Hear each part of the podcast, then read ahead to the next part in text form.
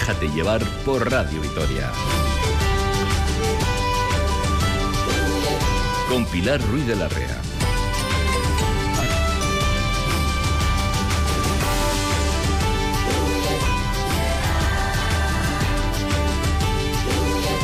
Egunon Gasteiz, según Araba, sábado 23 de diciembre. Enfilamos el fin de semana más navideño y familiar de todo el año.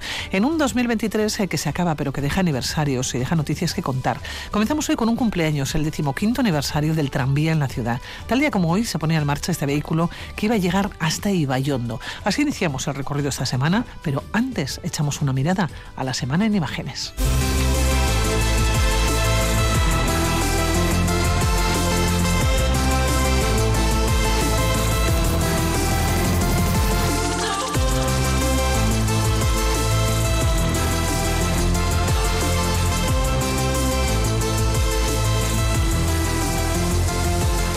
Adrián Ruiz ¿cómo estás? Muy buenas, según buenos días. Según Pilar, ¿qué tal? Bueno, la primera imagen que quiero destacar, imagen de la semana, el bombo de la lotería, uno de los grandes protagonistas de estos días. Hoy es el Día de la Salud, porque Adrián, intuyo que tú tienes mucha. salud, mucha salud, mucha salud y poco dinero, para mí. Oye, ¿cuál sería esa imagen del Día de la Lotería? Esa imagen que te gustaría retratar.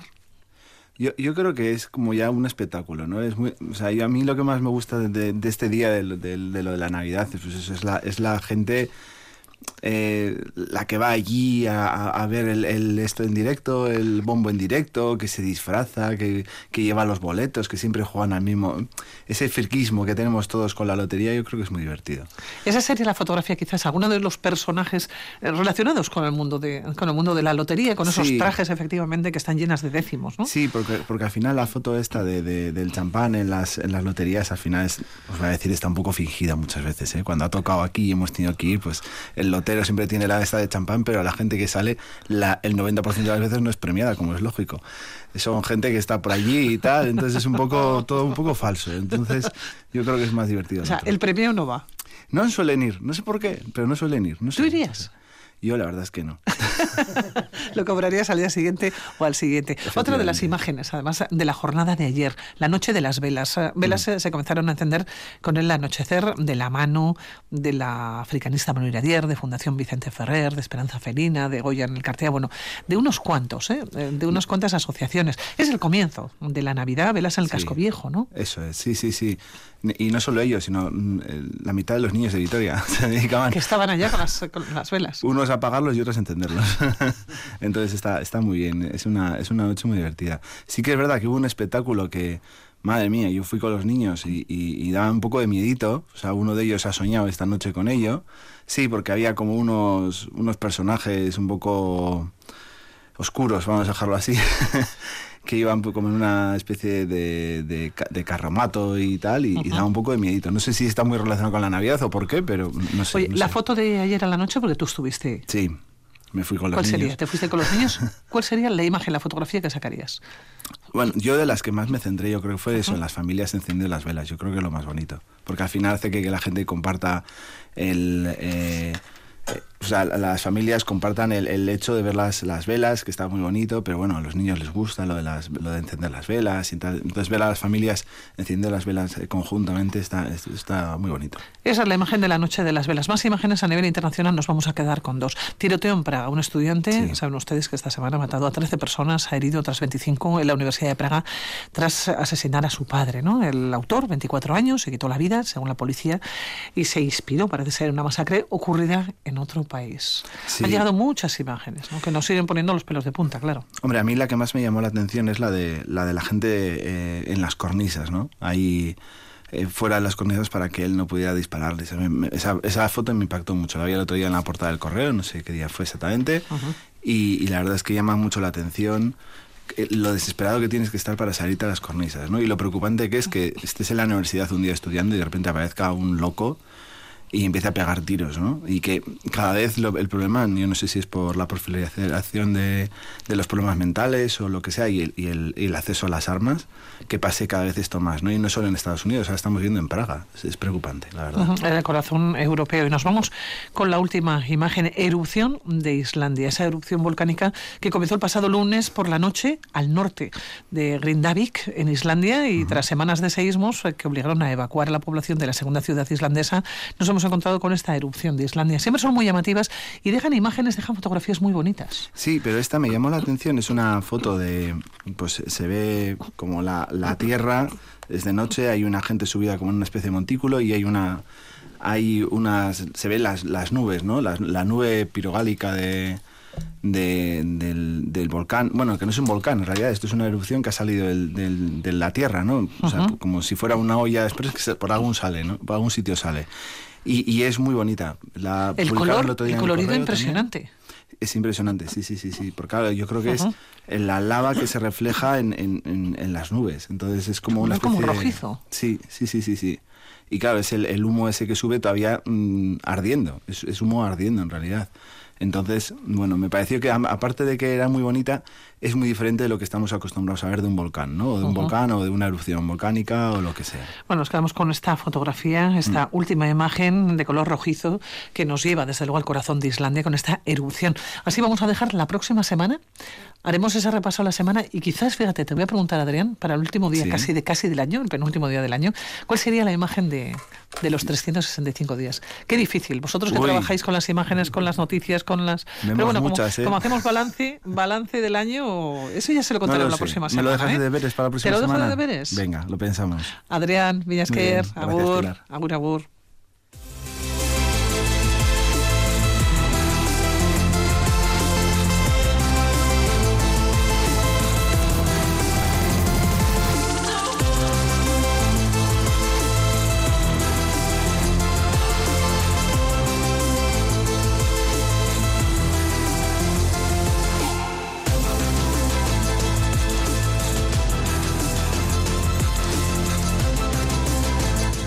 Y el 23 de diciembre del 2008, el tranvía de Vitoria-Gasteiz funcionaba por primera vez uniendo dos puntos de la ciudad, Ibayondo y Angulema. 15 años después eh, son tres los ramales que ofrece, previsión de un cuarto que una Zabalgana y el centro. Un transporte público que ha sido utilizado por más de 100 millones de personas. Nerea García. Avechuco, Universidades, Ibayondo, Angulema y Salburúa, Florida son los tres ramales que ofrece el tranvía de la capital alavesa. 106 millones de personas han utilizado este servicio en los últimos 15 años, pero ¿qué opinan los y las vecinas de este servicio? La que también ha sido un buen método para ir a clase en los días de lluvia, en los días de frío, circunstancias te salvaba la vida. Porque yo cojo la bici, pero hay personas que no pueden coger porque pues ya tienen una edad y, y no les resulta sencillo, pues está muy bien. Es una buena aportación para la ciudad, más que nada porque evita contaminación, es seguro. Un medio de transporte que ha ido evolucionando y que los y las gasteiztarras quieren que siga haciéndolo. Lo extendería a otros barrios, que va a ir llegando poco a poco. También lo extendería hasta Jundi, porque me parece que es necesario para la gente trabajadora. Creo que deberían haber líneas que acercaran más a los trabajadores, a los polígonos y a los estamentos públicos y deportivos, como pueden ser Mendizorroza, Gamarra. 2019 fue el año que más utilizamos el tranvía, con un total de 7,5 millones de usuarios. Sin embargo, a noviembre de 2023 ya se ha superado esta cifra y se espera llegar a los 9 millones. Javier Seoane, director de Euskotren, explica cómo ha evolucionado en estos 15 años. El truco es que se incrementó la movilidad de los ciudadanos en más de un 60%. El tranvía, su puesta en marcha, ha hecho que los que vienen en Gasteiz y se muevan más, se desplacen más. Tenemos más desplazamiento para todos, para el tranvía, para Tuvisa y en general para, para la ciudadanía. ¿no? Y ahora, entre las previsiones, destaca un nuevo ramal que dará más posibilidades a los ya existentes. Tenemos cortes en el tronco común parlamento, el nuevo diseño del tranvía de Gasteiz, con la llegada a, los nuevos barrios, pues probablemente tenemos unas posibilidades de hacer una operatoria distinta y que no se nos corte todo en, en todos los momentos. Para celebrar este aniversario se ha puesto en marcha un juego por el recorrido del tranvía desde este viernes y hasta el 6 de enero con pistas sobre la historia de este servicio. Ángel Lamelas, presidente de la Asociación de Vecinos Lacua Arriaga. ¿Cómo estás, según Buenos días. Hola, buenos días a todos. Bueno, Ángel, ¿qué supuso para las vecinas, para los vecinos del Acua la puesta en marcha del tranvía? Pues la verdad es que ha sido un adelanto importante, ¿no? No solamente mejorando lo que es el plan de movilidad, lo que es en Vitoria, sino el darnos la oportunidad que en 10 minutos o 12 escasos estás en pleno centro de Vitoria sin tenerte que volver loco en dónde estacionar luego ese vehículo y sin que acabe de ser denunciado, ¿no? Ángel, ¿recuerdas los primeros días? Tú vives eh, desde hace más de 15 años en el barrio. ¿Estaba desconectado el agua del resto de la ciudad? Sí, para entonces nosotros éramos casi un pueblecito, ¿no? Igual que Avechuco. Estábamos en el estadio y la gente dijo, pues dice, ¿dónde vives? Allí, eh, cerca de Bilbao, ¿no? En las afueras de Victoria. Así que cuando dijeron que iban a traer lo que era el tranvía, siempre eres un poco así, un desconfiado, ¿no? Porque se quitan plazas de aparcamiento, que no, pero luego, luego al final, ahora mismo yo te puedo decir que no hay nadie que se sienta orgulloso de tenerlo porque, como te acabo de decir, en escasos minutos estás en el centro y eso es maravilloso, ¿no? Ángel, enseguida tuvo mucha demanda, tuvo mucha aceptación este tranvía. Sí, de hecho hemos solicitado que, sobre todo en épocas estivales, como vienen ahora la época de Navidad, ¿no? O fiestas del barrio, pues que realmente aumente lo que es el tránsito o que pongan alguno más. Y sobre todo lo que piden los vecinos es que, se alargue un poquito más a la noche, ¿no? Que fuera casi como un pequeño gauchori. Bueno, por pedir, y más, y, más en estos días, porque yo fíjese, le, le, iba a preguntar a Ángel qué le pide al olenchero respecto al tranvía, pero ya nos lo está contando, ¿no? Que amplíen el horario y además que, que, que, que los tramos o de espera que sean más cortos. Pero ¿cuánto tiempo esperan los vecinos del Agua? Pues mira, tenemos dos, el de entre 8 y 12 minutitos son los que tardan en venir, más o menos entre uno y otro. No es que haya mucho espacio. Lo que pasa es que en estas épocas navideñas sí que poner un, un apoyo pues no vendría nada mal, porque la verdad es que viene muy cargadito y más cuando empieza a llover o, como nos ha pillado ahora lo que es la huelga que hay de autobuses, ¿no? Bueno, ¿cómo definiría el tranvía a día de hoy, ¿eh? en este decimoquinto aniversario? Pues eh, algo que hay que extender al resto de, de, los barrios, como bien dicen muchos vecinos, sobre todo a la zona de Jundi, porque la zona de los trabajadores es algo que se demandan y la verdad es que ha sido un acierto, ¿no? Un acierto generalizado. Yo creo que vamos en buen camino además así utilizamos lo que es el transporte público que nos viene bien para mejorar el medio ambiente. El primer eh, tranvía fue el que llegó a Ibayondo un 10 de julio. Posteriormente se puso en servicio el ramal de Avechuco y a partir de entonces el servicio pasó a prestarse en las líneas Angulema-Ibayondo y Angulema-Avechuco. Supuso una mejora fundamental en forma de incremento de la frecuencia ¿no? en el tramo común ambas líneas, duplicando la oferta existente hasta entonces. Hablamos de una cadencia entre 8 o 10 minutos que, bueno, que, que en principio es absolutamente asumible. Ángel, ¿no? Como para poder hacerlo, salvo como nos dice ahora mismo, y lo que le ha pedido en esa carta al Olenchero, es que, es que en esta época navideña, que quizás, eh, bueno, que se pueda duplicar alguno. No sé si le van a hacer caso, ¿eh? Bueno, nosotros seguiremos ahí tirando ese, ese, ese garbancito a ver si nos oye las, el personal responsable de Escotren y coge y bueno pues que coloquen uno más que nos viene muy bien de apoyo de refuerzo como se suele decir no bueno pues Ángel le voy a dejar en el barrio del Acua presidente de la asociación de vecinos La Cuarreada que muchas gracias por atender la llamada de Radio Vitoria. Continuamos con más barrios aquí en la sintonía de Radio Vitoria. Ángel gracias buenos días Gracias a vosotros y feliz Navidad a todos los radioyentes.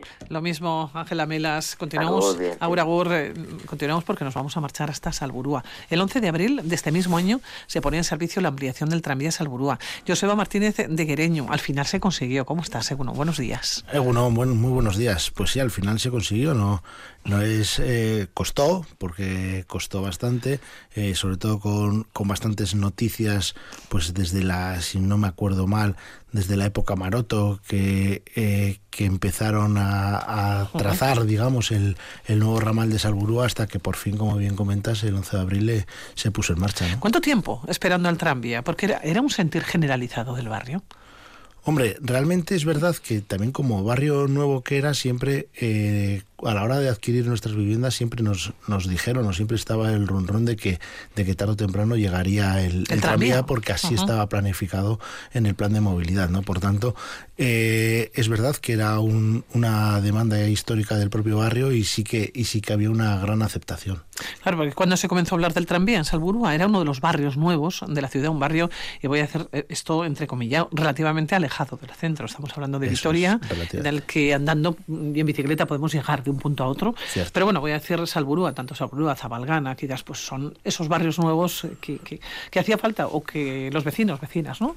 Eh, solicitaban y siguen solicitando, algunos de ellos, el eh, tranvía. ¿Cuándo se comenzó a hablar? ¿Ya desde que, que pues, comprasteis esa casa? Pues nosotros, sí, desde luego, eh, desde que empezamos. Y luego yo las primeras noticias que tuve, como bien comentaba, era en la época Maroto que salió a decir que el ramal y, iba a llegar casi a Salburúa eh, cuando realmente lo que iba a hacer era pasarlo por los Serrán.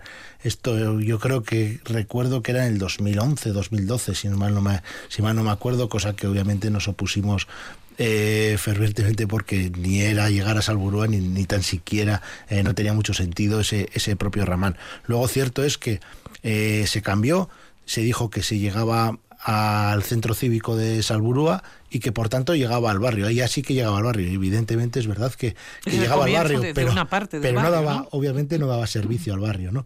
Luego, la siguiente vez eh, nos plantean que iba a llegar a, justo al edificio rojo. Eh, de Salburúa, a Boulevard de Salburúa. Dice, bueno, nos vamos acercando, pero obviamente esto no es dar servicio a un barrio ni muchísimo menos. La siguiente vez nos dicen, bueno, de acuerdo, es, es cierto, vamos a ponerlo en, en la, en la rotonda de la Unión, lo que es ahora la penúltima eh, estación. Realmente, pues bueno, nos congratulaba que poco a poco nos iban haciendo caso y que se iban planteando y que de hacer una obra, hacer una obra en condiciones y con, con un coste elevado, obviamente, por lo menos dar mucho servicio o servicio prácticamente a todo el barrio. Y no nos quedamos contentos porque decimos, bueno, está fenomenal, está genial, pero y ya teniéndolo aquí, ¿por qué no? Un poco más, ¿no? Hasta las letras de, de, Salburúa, nosotros lo vendíamos hasta las letras del Parque Salburúa también para que, joder, para que los, eh, todos los turistas que lleguen al centro lo cojan del centro y se vayan a las letras de Salburúa, cosa que les gustó. Y cuando, cuando nos dijeron que llegaba al centro, a, las letras de Salburúa, dijimos, espera, que para un lado sí que hay casas, pero para otro lado no. Y de, joder, de las letras de Salburúa igual es mejor llevarlo al medio de 8 de marzo y nos hicieron caso y ahí es donde ha terminado ahora la claro, Joseba, tienes la sensación que os ha costado mucho. Tú eres un defensor ferviente del tranvía, vecino del barrio, pero os ha costado. Yo tengo, sí, nos ha costado, ¿eh? nos ha costado muchas reuniones, pero tengo la, la sensación, y no yo solo, sino que es verdad, y, no es por ser presuntuoso, porque no, no, lo soy para nada, pero es verdad que, se pone en modelo de participación ciudadana este, este caso, porque es verdad que también no nos vamos a llegar a engaños que veníamos de otra ampliación, que es justo a la que llega aquí a Radio Vitoria, que fue un poco convulsa, eh, por, por, así decirlo, ¿no? Entonces, eh, cierto es que veníamos de ahí y nosotros veníamos de una forma más propositiva, más en positivo. Es decir, eh, nos vamos a necesitamos el tranvía, somos conscientes que queremos el tranvía, pero no lo queremos ni a cualquier precio, ni en cualquier situación, ni que lo paséis por donde lo paséis. Nosotros lo queremos y lo queremos y, les dimos después del, del proyecto les dimos eh, una serie de alegaciones en las cuales creíamos que eran que eran importantes y nos hicieron caso en muchas y en las que no nos hicieron caso nos las argumentaron el por qué no y eso sí que me parece importante. Joseba, ¿cuántos vecinos tiene Salburúa? Pues eh, a día de hoy creo que estamos en 19.000 aproximadamente. El barrio más populoso, que más población tiene hoy en día en Vitoria-Gasteiz es Zabalgana. Salburúa creo que es el cuarto ¿eh? en cuanto a población se refiere. ¿Qué dicen los vecinos a día de hoy? Porque ¿qué ha supuesto para el barrio? Porque es un barrio, como bien decías, casi 20.000, no llega a 20.000, pero es un barrio que se encuentra en crecimiento. Pero ¿qué ha supuesto a día de hoy y vecinos y vecinas? Claro, es verdad que como, como es lógico y normal, dentro de 20.000 eh, vecinos aproximadamente, hay, todo como en botica, de todo como en botica. Ahora bien, los números no engañan y los números son los que son. Y es verdad que ahora, a día de hoy, con si sumamos los viandantes de, del autobús y del tranvía, el número es muchísimo mayor de gente que usa el transporte público que antes, que solo con el autobús. Por tanto, eh, eh, si, algo está claro es que con la implantación, pero no solo en Salburua, sino en Vitoria-Gasteiz en general, en general, así ocurrió, que no solo, no hay que, no hay que verlo como una oposición, eh, como, digamos, el tranvía frente al, a tu visa, sino que son complementarios. y, y, así, y así los datos los da, ¿no? No podemos olvidarnos, hablamos de Salburua, pero no podemos olvidarnos de vecinos de Santa Lucía y de Jodimendi que también, que también utilizan ¿eh? el eh, tranvía. ¿Nos vamos a Zabalgana, Joseba? Vamos ¿Nos vamos allá. en tranvía? Venga. ¿Lo intentamos? No creo, ¿eh? creo que va a ser pues, imposible. De momento vamos a ir andando en bicicleta o en transporte público. David Leire, de Zabalgana Batus. ¿Cómo estás, David? Eh, Bueno, buenos días. Hola, buenos días. La pregunta, ¿esperando el tranvía? Sí, estamos esperando el tranvía y ya... Bueno, yo eh, ya he heredado toda la, La gestión hecha, la ¿no? gestión hecha, el trazado ya eh, asumido por el Ayuntamiento de Vitoria. eh, y nada, lo que ahora mismo nos preocupa o preocupa a los vecinos es la duración de las obras, básicamente. Es lo que más... Ujú. Eso, eso te iba a preguntar, el sentir del barrio respecto al tranvía, vecinas, vecinos. Es un tranvía que todavía le va a costar un par de años, ¿no? Llegar al oeste de la ciudad. ¿Qué es lo que se oye? ¿Qué es lo que se dice? Porque, claro, ya habéis visto que el otro barrio joven, Salburúa, siempre se habla Salburúa, Zabalgana, van como de la mano, Salburúa ya lo tiene. ¿Qué, ¿Qué es lo que dicen los vecinos, las vecinas? Bueno, los vecinos, eh, yo escucho de, pues, de todo, he escuchado. Pero la gente lo, lo, lo- lo quiere, vamos, eh, la mayoría lo, acepta. Eh, les preocupa eh, básicamente que el trazado no interrumpa ah, ahora mismo lo que la gente está acostumbrada a andar. Claro, va a ser una afección bastante grande, importante, sobre todo en la zona de la Avenida de Naciones Unidas, que es donde hay una escuela y, una, y un colegio. Ahí, ahí se nota cierta preocupación porque se junta el tráfico que va hacia Jundiz más el tranvía. Entonces ahí hay cierta preocupación de los vecinos y que nos han transmitido. Fíjate, Zabalgana, decía, es el barrio más poblado de la ciudad, con casi 30.000 vecinas y, y vecinos. Sí. Le sigue La Cuarriaga, le sigue Sansomendi y en cuarta posición está Salburúa. Claro, son 30.000 vecinos para venir a- al, centro de, al centro de la ciudad o incluso para unir en un momento dado Zabalgana con Salburúa, ¿no? Hmm. O Zabalgana con Lacua. Sería, vamos, el, el modelo perfecto para no tener que utilizar el coche. Sí, va a ser. Bueno, yo el creo que va perfecto ser- se propone la bicicleta o andando, ¿eh? pero bueno, ya, tenido que utilizar el transporte va a público. ser un ¿no? avance importante en el barrio, sí, de movilidad. sí. Incluso lo que decía un oyente, ¿no? Que, que es, es el, la antesala de poder llegar a, a Jundiz, ¿no? Al tranvía. Que, que si Eso- queremos llevarlo a Jundiz, sí o sí va a tener que pasar por que pasar Zabalgana. por Zabalgana. Sí, sí, sí. Y, sí, bueno, y también hay un, bueno, el trazado no está definido, ¿no? Creo que el trazado lo van, van a estudiar, que llegue justo a Jundiz. Ese está en estudio ahora mismo.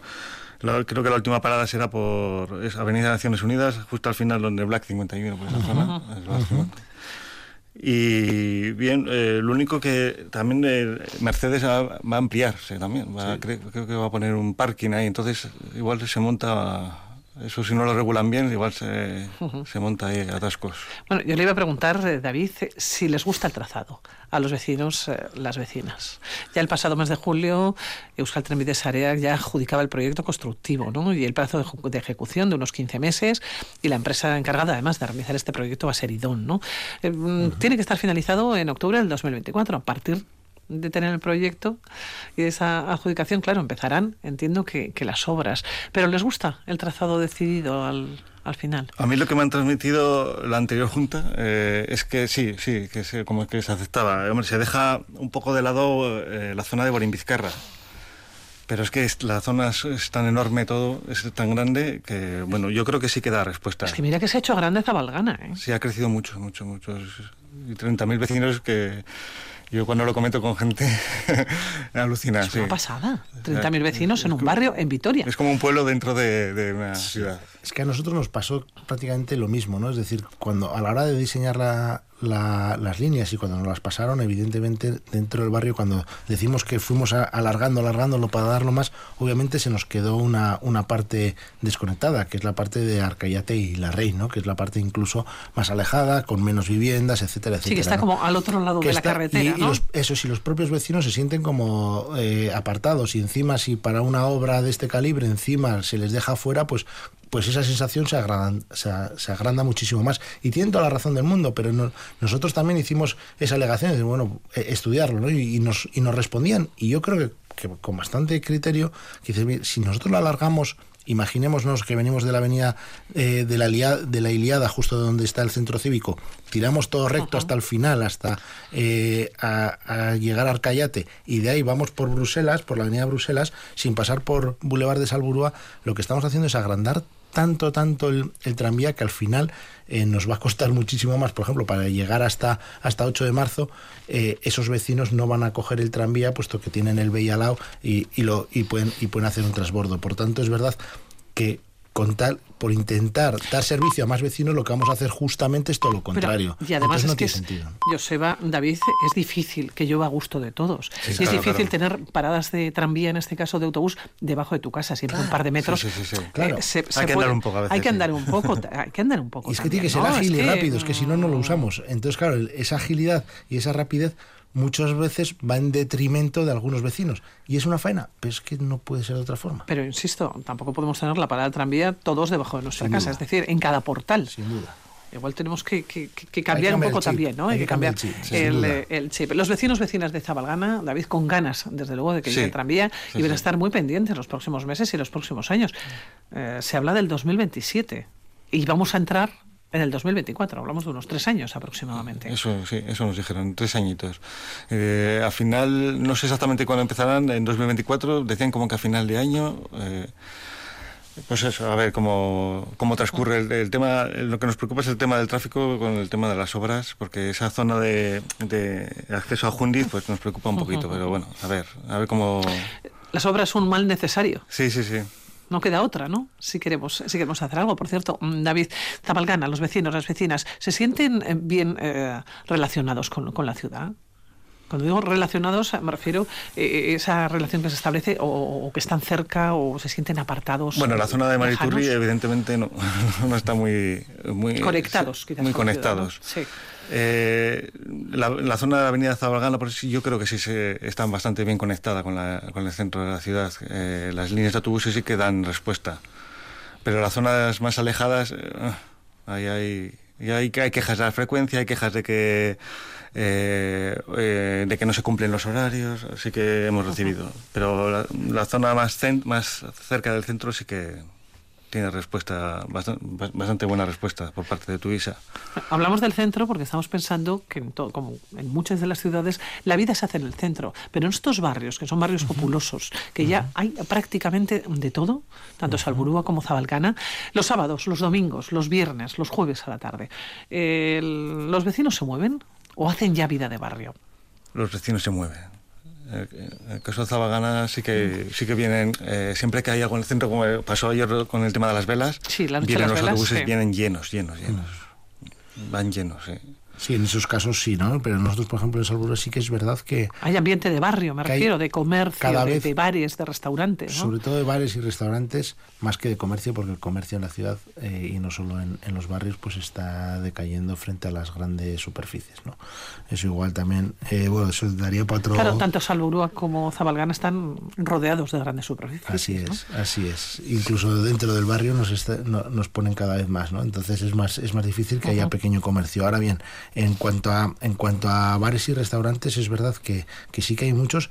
Y ayer concretamente, sin, sin más esto, en, en la propia cuadrilla, uno, un vecino, un, un amigo mío de, de Salburúa incluso dijo, no, no, yo me voy a quedar por, cuando quedábamos para ir al centro, dijo, no, yo me hoy quedo en el hoy barrio". me quedo en el barrio, ¿no? Entonces, bueno, pues eso eh, gusta y, y quiere decir y es síntoma de que, Que de se también vida. se hace vida en el Vida barrio. barrio. Zabalgana. Sí. Se hace vida de barrio. hace vida- También hay mucho comercio y también hay mucho bar.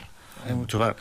No es suficiente porque están eh, sí eh, porque los, los comerciantes se nos quejan de que eh, eh, no hay mucho apoyo para a- abrir comercio, es, es- es bastante arriesgado para ellos.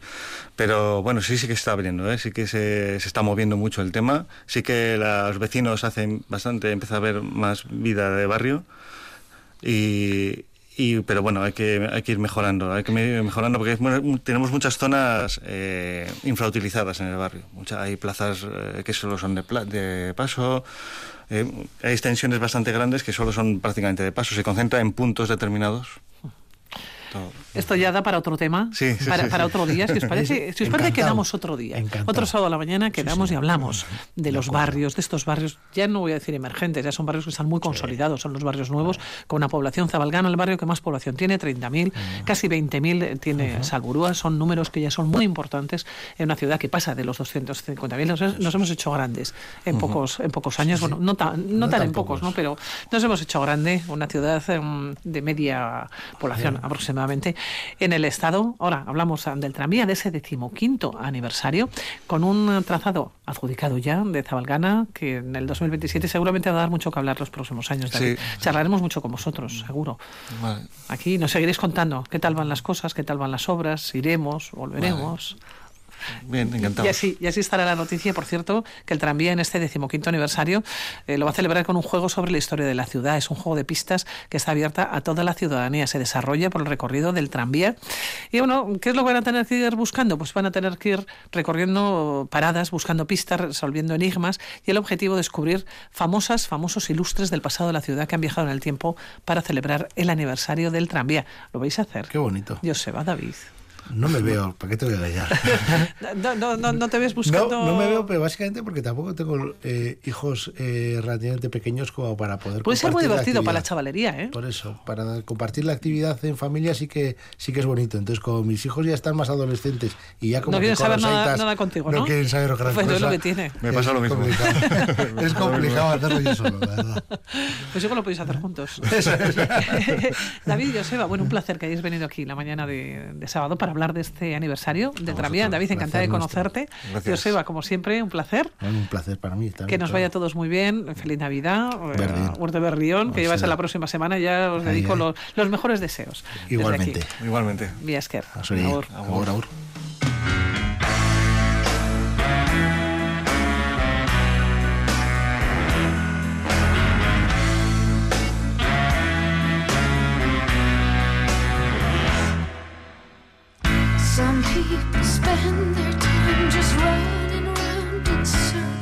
Always chasing some exotic bird. I prefer to spend some time just listening for that special something that I've never ever heard. I'd like a new song to sing another show of somewhere entirely different to be.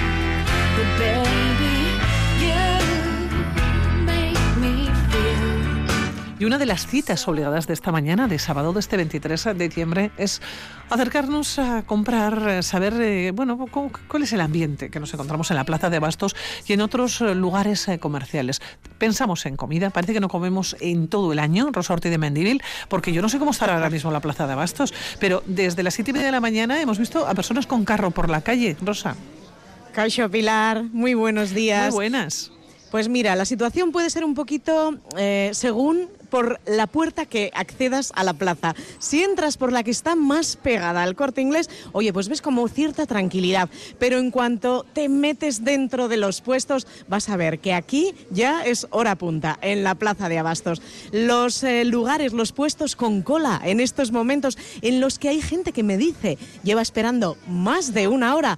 Pues te puedes imaginar que son las pescaderías donde encontramos delicias eh, con eh, unos precios, yo te los voy a narrar y luego tú me dices si están, mmm, si son eh, subiditos, si son bajos o qué te parece. Por ejemplo, cigalas a 85 euritos, un rodaballo hermosísimo, 29,90. Las ostras, 3,90 la unidad. Tenemos unos percebes a 120 euros el kilo, mucho más asequible, por ejemplo, las cocochas de bacalao, 49 ¿Cómo lo ves, Pilar? Bueno, pues eh, me acabas de decir bacalao y entonces ya me has enfriado, porque has empezado con los percebes, no has empezado con los percebes, pero lo último que has comentado, sí los percebes, pero pasaban de 100 euros. Las cigalitas, Sí, sí, estaba yo comentando co- aquí con Norberto y con Ismael, nuestro arqueólogo particular que ya ha llegado a... Digamos, bueno, unas cigalitas, qué ricas a la plancha, ¿no? Unas cigalitas, por ejemplo. Ujú. Por ejemplo, Bueno, pues ya pa- ves. Para cuando mm, hay poca gente en casa, yo creo, ¿no? Bueno, o mucha cartera. O es, mucha eh, cartera, En sí. función, en función de la función, situación. claro.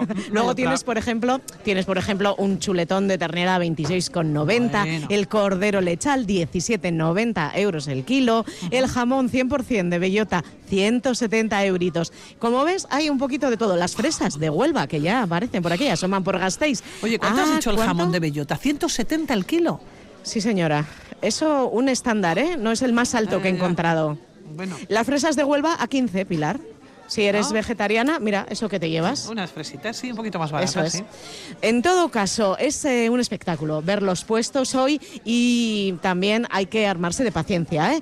Pero yo te voy a contar un secreto, que viniendo a la plaza me he acercado a una de las pescaderías donde solemos charlar, pues con, en este caso, Imanol Martínez Pino, que nos atiende siempre, aunque esté a tope, y nos hemos encontrado con su señora madre, Antonia Espino. Egunon, Antonia. Hola, muy buenos días. Usted es una veterana que no solo conoce esta plaza, sino la anterior. Claro, la, la de la plaza de Abastos de la calle Fueros, o sea, la antigua. La Que antigua. Una pena que, que quitasen esa plaza, pero bueno. Bueno, ¿y esta otra qué le parece, Antonia? Mm, Bueno, está bien, está muy bien para, pero aquello era algo, una reliquia, o sea que. Una reliquia. Usted empezó allí con 11 añitos. Con 11, con 11, sí. ¿Y se podía trabajar en aquel momento, con esa edad? En aquel momento se podía hacer todo.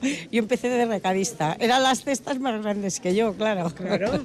Con 14 años su padre dice, o aseguran a la niña o me la llevo. Sí, sí, hombre, y la señora que está, que era Sulpi, en aquellos tiempos era una viuda, era maravillosa, como una madre, pues enseguida sí me aseguró. Me aseguró. ¿Y qué, qué pasó con la escuela, Antonia? Ay, Hubo que escuela, dejarla. Pues eh, sí, pero bueno, las noches iba al servicio doméstico a dar clase con las monjitas y a hacer cocina.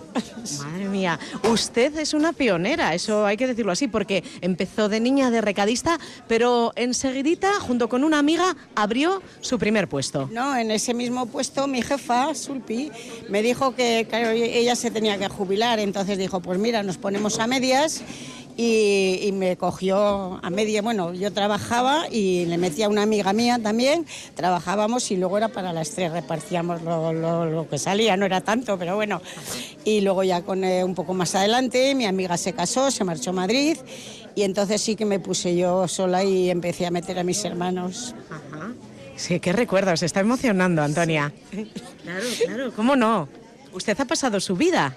Siempre, siempre en pescadería, ¿verdad? en el Siempre, sector del siempre, pescado. Siempre, siempre, siempre. Yo empecé con los 11 años, metí a mis hermanos, eh, luego después cogimos otro puesto en, Salva- en Sancho Sabio, eh, después nos separamos los hermanos y esto. Eh, yo tuve hijos, bueno, tenía ya, claro, los tuve. Yo con 21 años me casé, o sea que... Le daba tiempo para- para todo. tuve el primer hijo, con tres hijos. Luego ya pues eh, empezamos mis hermanos por un lado, yo por otro, porque nos separamos. Y, y yo me fui a Salvatierra Vide, puse porque la plaza la tiraron y ya no cogimos puesto al final. Teníamos sí, pero lo, lo dejamos y nos fuimos allá. Y allí abre otra pescadería. Salvatierra Vide, sí. Eh, ¿Y cuándo llegan aquí, a la plaza de Abastos, al mercado actual? ya cuando, cuando ya abrieron este mercado, yo no me puse, yo seguí en Salvatierra Vide. Pero luego después ya cogí, mm, a ver cómo fue, mm, mi hijo, uno de ellos, o sea, el primero tenía los, los tres, empezaron a dejar de estudiar, que no querían estudiar y, Y a ya sabes, trabajar. cuando los padres trabajan mucho esto, al final nada. Y ya empezaron conmigo, de recadistas. De edad, y luego ya... La historia se repitió con usted ¿eh? y sus hijos. yo sí. Y, y luego ya en Salvatierra Vides seguí yo y, y este Imanol cogimos la plaza de Abastos. Que es el actual puesto. actual puesto. Eh, mis hermanos se pusieron de mayoristas. eh, estuvo mi cuñado. mi Tiene un, un emporio en su familia entonces. No, no tenemos nada. Yo. Mucho trabajo, ¿verdad, Antonia? Y una historia. Bueno, pero ¿qué se- ¿con qué recuerdo se queda usted? Si tiene que mirar para atrás y está hoy aquí, a- viendo cómo su hijo despacha sin parar una clientela, me imagino que fiel, que Sí, quizás, eh, quizás inició con La usted. mayoría de las clientas que hay son mías. Ah, sí, ¿eh? ¿Las conoce a todas, a esta gente que está aquí Sí, delante? Sí, sí, sí. Ahora mismo yo ya me metería a despachar, pero no me dejan. No le dejan. Bueno, hacen bien. Sí. Mm, Yo me ¿Qué, jubilé con 65, pero luego seguí ayudándole a mi hijo porque andaba con las chicas ahí en Salvatar la Vida hasta los 67. Me fui a vivir a, a Alicante, a Torrevieja. ¿Y ha vuelto? A la mata. ¿Y ha regresado Se a Gasteiz? mi hijo el pequeño y me tuve que venir. Las madres, las madres iba a decir, no descansan aunque se jubilen. Le quería preguntar, Antonia, usted que ha conocido el- la plaza antigua de los Fueros, que tiene ahora mismo a su hijo en esta ¿Qué diría de la evolución? Se ha, se ha ido a, a mejor, entiendo, ¿verdad? No, para mí no. ¿Por qué? Pues porque, es- no sé, a- mm, las ventas son distintas. Antes eran, buf, hemos, hemos trabajado muchísimo, pero las ventas eran, ahora, ahora hay mucho centro comercial. Bueno, pero su hijo tiene una clientela que no le falta, ¿eh? No, no, no, no, no, no, no, no se pueden quejar. Trabajan muy bien, pero no sé, eh, yo creo que antes se vendía bastante más. De otra forma. De otra forma. ¿Qué va a tener usted mirando ya al día de mañana en la mesa de Nochebuena de Antonia de las pescaderías de la plaza? ¿Qué pone en la Yo- mesa? yo poca cosa, porque vamos a estar tres o cuatro solamente, o sea que... ¿Quién se ocupa de la cena? Yo me he ocupado siempre, aunque trabajaba, siempre... ¿Y qué es lo que va a poner? Pues mira, pondré una sopita de pescado, luego un- nada, unos mejillones, unos tigres que se dicen, un poquito jamón, unos espárragos, eh, un, un buey, así de, porque a uno de mis hijos, eh, el que está, no sé, Manol, si vendrá a cenar, creo que sí. Hombre, digo yo que acabará para la cena, que encima, este año, encima, siendo domingo, les va a venir genial, Claro, va a ¿eh? estar más descansado. Otros años eh, yo, yo me he llegado a estar el día de Nochebuena, estábamos de- hasta la víspera de Nochebuena, estábamos igual hasta la una de la mañana poniendo pedidos, volvíamos a las seis de la mañana y me tiraba todo, todo, todo el día sin probar bocado. Nada. Porque no había más que trabajo y trabajo. Madre no mía. me entraba, no podía, o sea, no podía parar. o sea El atracón de era- trabajo. yo era estar cociendo marisco, vendiendo, cogiendo pedidos, cogía pedidos con el teléfono en el hombro, porque ahora, ahora no eran tan normales. Con Ahora lleva pinganillo su hijo, ¿eh? Le estoy viendo. Pero yo estaba con el teléfono aquí en el, en el hombro y, y poniendo pedidos, no podía ni, ni apuntar, yo los llevaba de, de cabeza todos. Pues no me diga que en eso no hemos mejorado, Sí, Antonia. sí, sí, en esas cosas. ese sí, aspecto sí, ¿verdad? sí, sí, sí. Bueno, le agradezco muchísimo que me haya atendido y le voy a saludar a Imanol, ¿le parece? Vale, guapa. Que tenga muy buena, feliz Navidad. Gracias. Vamos a, con permiso, a, a Sí. saludar justamente a Imanol, Pilar. Egunon, Imanol. Ya nos ha contado la jefa un poquito la trayectoria, el día a día, el, el hoy, Imanol. ¿Desde qué hora estás tú aquí? Bueno, hoy hemos, nos hemos levantado a las tres y media para ir a traer género, sí. A las tres y media, Pilar, dice Imanol. ¿Y hasta Uh, qué hora vamos a mía. estar en el puesto? Hasta que se vaya la última. Hasta que se vaya la última. ¿Mucho rato de espera la clientela? Una hora. Una hora llevan aquí. ¿Merece la pena? Sí, hombre, sí. La calidad lo justifica todo. Bueno, has visto Pilar que tiene Sí, sí. clientela fiel y bueno, pues que reconoce el esfuerzo que llevan a cabo estos hombres y mujeres hoy y todos los días del año, ¿eh? Bueno, Rosa, pues te voy a dejar en la Plaza de Abastos, que tienes eh, que darte unas cuantas vueltas. Luego nos lo cuentas en la siguiente hora. Además, vendrás por aquí, vendrás a- al estudio central de Radio Vitoria y nos haces ese pequeño comentario de lo que has vivido y también de ese ambiente ¿no? que se registra ahora cuando pasan ya 47 minutos de las 10 de la mañana. Rosa, ahí te dejo. Haz buenas compras. Verte. Agur, Venga. agur, agur. Ahí yo me pongo agur.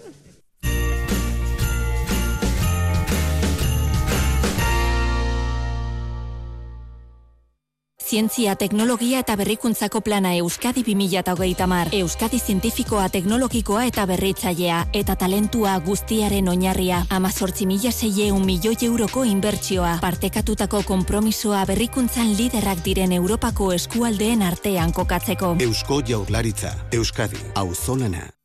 Hasta el 7 de enero, vive la Navidad en el recinto ferial organizado por AFEBI, la Asociación de Feriantes de Vitoria y Álava, en la Plaza de la Constitución. Acércate y disfruta de un espacio de ilusión y diversión para pequeños y mayores, atracciones de feria, actividades infantiles, recinto ferial de Navidad, AFEBI en colaboración con Ancomer, La Fava y la Asociación de Vecinos Gureuzune.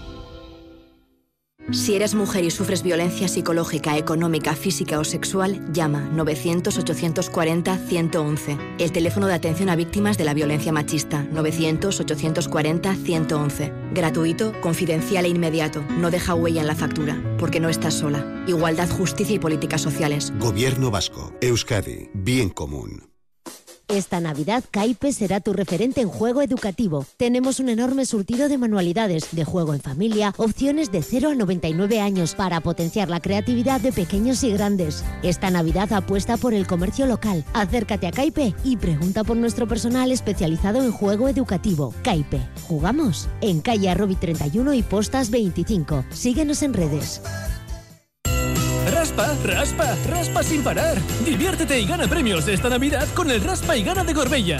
Regalamos más de 15.000 euros en premios. Solo tienes que realizar una compra mínima de 5 euros en cualquier establecimiento del Centro Comercial Gorbella y registrar tu ticket en nuestra web. Recibirás un acceso para poder participar. Entra en www.centrocomercialgorbella.com y prueba suerte. Mañana en ETV2. Suscríbete a la plataforma más loca y descacharrante del mercado. Sí, tú. Netflix. El de la cuarta fila, sí. Pero, ¿cómo? Y después... Mira, los vascos se ríen de ellos mismos. 20 años de Vaya Semanita. El imborrable recuerdo del programa más políticamente incorrecto de la historia. Lo primero que se pensaba en aquella época era, vaya pues. Mañana por la noche en E ETV2. Este año Papá Noel ha decidido modernizarse y dejar sus renos de lado. Ahora viaja en un Evo. Este tiene un precio increíble. Y así llego antes a todas las casas. Descubre cuál es el Evo que mejor te va. Ven a Deltavi, Portal de Gamarra 56. Evo, la compra inteligente.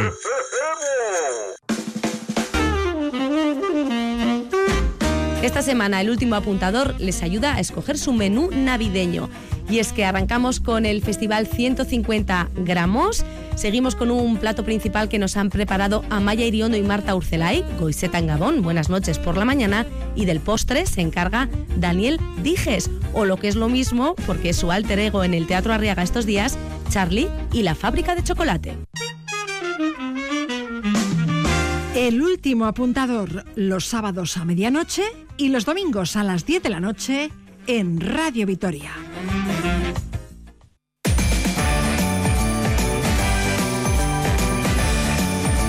Radio Vitoria, Zorionak.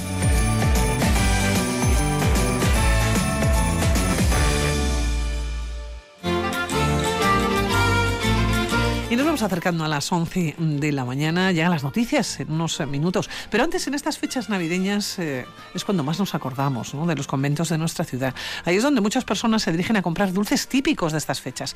El de San Antonio, por ejemplo, las monjas clarisas venden turrón, pastas de té, trufas, entre otras especialidades. Y hoy, sin embargo, no vamos a hablar de dulces, pero vamos a hablar de ellas, de las clarisas. Hablaremos también del convento en el que vivieron antiguamente, que no es el actual. Ujú. Ismael García, ¿cómo estás? Muy buenas. Pilar, ¿qué Que- tal? Que nos vamos de conventos. Vamos de pero no va a convento. caer pastas Vamos de vez, ¿eh? convento. De convento. De pero- convento, pero no, no van a caer pastas. pastas. No, bueno, mira, he intentado enterarme a ver cuándo empezó esta costumbre, investigando un poco, cuándo empezó esta costumbre de que las, las monjas hicieran todos estos productos y estos dulces, pero lo más que me he podido remontar es como al siglo XVIII. No sé si en la Edad Media también se estilaba que estamos esto. en el 21, ¿eh? Tampoco está nada Me ha pasado mal. bastante tiempo, no está, no está, no está mal. Pero bueno, aquí, eh, si hablamos del convento de, de las Clarisas y del convento que ocupaban las Clarisas, pues claro, las Clarisas ahora están en San Antonio, pero no, el lugar, no es el lugar donde estuvieron originalmente. Claro, ¿cuál es el antiguo convento de Santa Clara? En efecto, el antiguo convento de Santa Clara estaba muy cerquita de actua- del actual San Antonio. Está, estaba justo en la manzana de enfrente, la manzana que cae entre la calle Prado y la Plaza del General Loma, más o menos esa manzana es la que correspondía al convento de Santa Clara. Llegaban incluso hasta la zona del Parlamento, hasta esto eso abarcaban. Incluso la, la Florida, lo que conocemos como Parque La Florida, en realidad Sí. era la huerta de las monjas. La huerta de las monjas clarisas era lo que luego se, se acabó convirtiendo en Pedazo el- de huerta que tenían las monjas. una huerta, bueno, todos los conventos vitorianos tenían unas huertas, pero bueno, pero bien grandes, ¿eh? Pero bien grandes. Claro, y, y bueno, pues al final, eh, luego ya lo comentaremos, pues por vicisitudes, al cabo del siglo XIX, pues perdieron el convento y se tuvieron que trasladar. Pero claro, si queremos hablar un poco de los orígenes de, de- de- de- de este convento, nos tenemos que remontar mucho en el tiempo. Tenemos que ir, nos tenemos que ir hasta el siglo XIII. Eh, el documento más antiguo que se conserva sobre este documento de Santa Clara de Vitoria eh, data del año 1247. Es un documento del Papa Inocencio IV. Así que estamos hablando de que este convento de Santa Clara es tan antiguo como esos de los que hemos hablado otras veces de Santo Domingo o de San Francisco, que igual son, son más conocidos. Lo que es curioso de la historia de esta, de esta congregación de las, de las clarisas es que eh, cuando se asentaron aquí en Vitoria no, no eran clarisas todavía, eran damianistas. eh, porque, eh, bueno, es los conventos en los que se organizaban eran los conventos de San Damián. Hay que tener en cuenta que en el siglo XIII la propia Santa Clara todavía no había muerto. Vamos, estaba en, eh, en plenas, en plenas facultades y ella, de hecho, fundó en Italia un convento que era el, el- de San Damián. Entonces, todas aquellas mujeres que en su misma época, con, con Santa Clara todavía viva, fundaron congregaciones, fundaron conventos, se acogieron, digamos, a esta denominación. Eh, todas fundaron un convento de San Damián damianistas. Fue luego, con el paso del tiempo, una vez muerta em, Santa Clara, que ya adoptaron la, la denominación de, de clarisas, ¿no? ¿Cómo se mantenía un convento? Ya se ha hablado de que tenían Hmm. una huerta impresionante, lo que era toda la Florida y que también el resto de, de monjas o el resto de conventos, ¿no? Que tenían todos mucha huerta. Pero ¿de ¿dónde sacaban los recursos necesarios? Claro. Porque entiendo que siempre no estaban comiendo lechuga. no, no, no. O, o o en cualquier general, verdura, ¿no? yo entiendo que, por lo que sabemos, vivían con, con bastante modestia, pero no, no les faltaba, no les faltaba, ¿no? Entonces, bueno, hay que tener en cuenta que, que la, orden de eh, las clarisas eh, es una orden eh, franciscana y los franciscanos son, son una orden, son una orden mendicante. Esto significa que viven de las limosnas. Cuando digo de las limosnas no me estoy refiriendo literalmente como pensamos hoy en alguien que, que te pide una limosna que En la está en la calle, sí. pidiéndote, Mm, sino, mm, bueno, realmente sí que había em, pedir a la gente un poco más pudiente, a la gente un poco más eh, comerciantes, etcétera, había personas especializadas, em, em, en este caso, para el convento de Santa Clara trabajaban los monjes franciscanos y había uno específicamente que se llamaba el limosnero, que era el que se dedicaba de alguna forma a ir de casa en casa y conseguir los recursos para, para el convento, donaciones, en, def- en definitiva. Que te pedían en casa, es decir, no tenías es. que ir tú a dar, sino que directamente te venían. Sí, eso es. Entonces se buscaban, esta, esta persona, el limosnero, buscaba las, las donaciones. Y luego también hay que tener en cuenta que luego había, mm, bueno, pues en muchos testamentos, las personas de la nobleza se acordaban en el momento eh, de ellos morir, se acordaban de hacer también importantes donaciones. Donaciones, en el caso sí. de Vitoria es muy importante el caso de Berenguela López de Haro, que cuando murió en 1296 dejó dinero para los franciscanos y también para las clarisas. ¿Qué requisitos habría que cumplir para entrar al convento como monjas? Pues bueno, ¿O quién eh, entraba como monja? Es curioso, en el, en, nuestro- en el convento de Santa Clara de Vitoria tenían que seguir un, un examen, les hacían una especie de examen, un examen, mm, vamos a decir, de fe, de religiosidad. Luego, obviamente, pues había que, que hacer un voto y, y, importante, había que obtener un permiso de las, de las autoridades eclesiásticas. Digamos que había como dos, dos requisitos. Uno, ser eh, bien acogida y recomendada por el resto de, de las, del- de, las miembra- de los miembros del, del- convento y luego tener el permiso, vamos a decir, legal de las autoridades eclesiásticas. Luego, obviamente, había que cumplir requisitos como que, obviamente, no podían haber estado casadas en ningún momento, tenían que ser mujeres sanas y luego, importante, el tema de la dote, que tiene también que ver con los recursos económicos de cómo se mantenían estos conventos. Y es que una monja, cuan- para ingresar, tenía que llevar una dote con ella, es decir, su familia o ella misma tenía que dejar unos terrenos que donaba a la... Claro, esos, esos terrenos eran los que servían, la lo que producían esos terrenos. Donaba a la congregación. Sí, los donaba a la congregación. las congregaciones eran muy ricas. Por supuesto. Tenían, tenían prácticamente casi todo el suelo, incluso urbano, del casco medieval de Vitoria, pertenecía a los conventos. Es muy habitual en los documentos del siglo XVI y del XVII escuchar o leer cómo las personas, los vecinos de las distintas vecindades, pagaban su alquiler normalmente a, las, muchos conventos, porque eran los conventos los que eran propietarios en gran medida de, de todos estos, de todos estos terrenos. Así que te puedes imaginar que no tenían problemas económicos, precisamente. ¿Eran monjas de clausura? Pues esto es una cosa muy interesante porque es la imagen que tenemos. Las monjas son de clausura ahora, las, las clarisas, ¿no? Pero esto es a partir del año 1503. A partir del año 1503, Julio II determina una clausura estricta. Hasta entonces, las monjas clarisas y el resto Claro, de monjas... siguiente es ¿por qué? Bueno, por, porque en aquella época las... mm, y esto tiene que ver, ha- haríamos un análisis casi de perspectiva de género. El papel que ocupan las mujeres a partir del siglo XVI, a las mujeres se las aparta mucho Es más. un retroceso total Sí, de sí, la sí. sociedad. Paradójicamente, las monjas en la Edad Media vivían con mucha más libertad que vivieron después sus sucesoras en el siglo XVI, en el siglo XVII, es que ya vivían en la clausura. Las monjas medievales no vivían en clausura por lo general, vivían en, en su congregación, pero tenían libertad para salir y para convivir. ¿Cuándo desapareció el convento? Bueno, pues el, el convento desapareció en esta época ya de finales del siglo XVIII y principios del siglo XIX con las famosas desamortizaciones, la de Mendizábal y todas las demás, ¿no? A las monjas las exclaustraron. En realidad fue un proceso de ahora las echamos, ahora vuelven, ahora las echamos así como dos o tres veces hasta que al final ya la expulsión, en el caso de las clarises vitorianas, se, se confirmó en 1820 y a partir de entonces el convento pues ya se lo quitaron y ya pues la huerta se convirtió en el Parque de la Florida y el convento luego se convirtió en el Instituto de Segunda, Ensa- de segunda Enseñanza. que Ramiro es- de Maestro. Exactamente, que es lo que es ahora eh, el, El Parlamento, Parlamento. Vasco. Nos quedan segundos para las Bueno, 11. un Señor- placer. Señor García. Estamos. Que le vaya a usted muy bien. Igualmente, Estos Pilar. días, feliz Navidad, Urte de. Rión, todas estas cosas. Ismael. Agur, Cuídate saludos a mucho. todos. y a Agur, agur. Agur,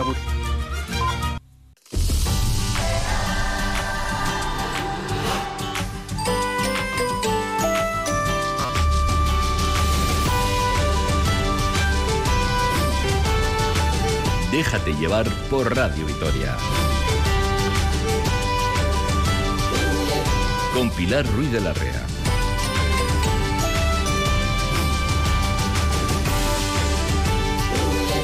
Segunda hora de Radio Vitoria, una segunda hora muy dulce, porque una Fernanda de Retana, ¿cómo estás? Segundo, buenos días. Egunon, aquí estamos. Digo, una segunda hora muy dulce, porque en los estudios centrales de Radio Vitoria está José Ramón Aguirreano. José Ra, ¿cómo estás? Egunon, de maravilla. Eh, tengo que charlar con este chico que está enfrente, sí. en la distancia. En la distancia Pero- con Unai. Se- se- le- le quiero, ¿qué a Pero hacer? mira, mira, yo decía muy dulce, porque hoy en los estudios centrales de Radio Vitoria está también Alex López de Sosoga. Alex, ¿cómo estás? ¿Qué Hola, tal? buenos días, Pilar. Muy Bueno, bien. Alex Unai, que ha venido con las manos, como siempre, cargadas Eh, dulces, de dulces. No sabes Esto qué, avisa, esto qué panetone nos ha traído y los chuchitos, que no podía ser de otra manera, de la pastelería Sosuaga. Bueno, Joder. maravillosos. Pues te lo has perdido, Unai, por no venir. Eh, pues sí, pues sí, pues eh, Porque no, nos vamos a poner las la botas, tienda. fíjate. Bueno, Voy a comer uno a tu salud. No me debas de dejar así. Ha- Habrá más ocasiones.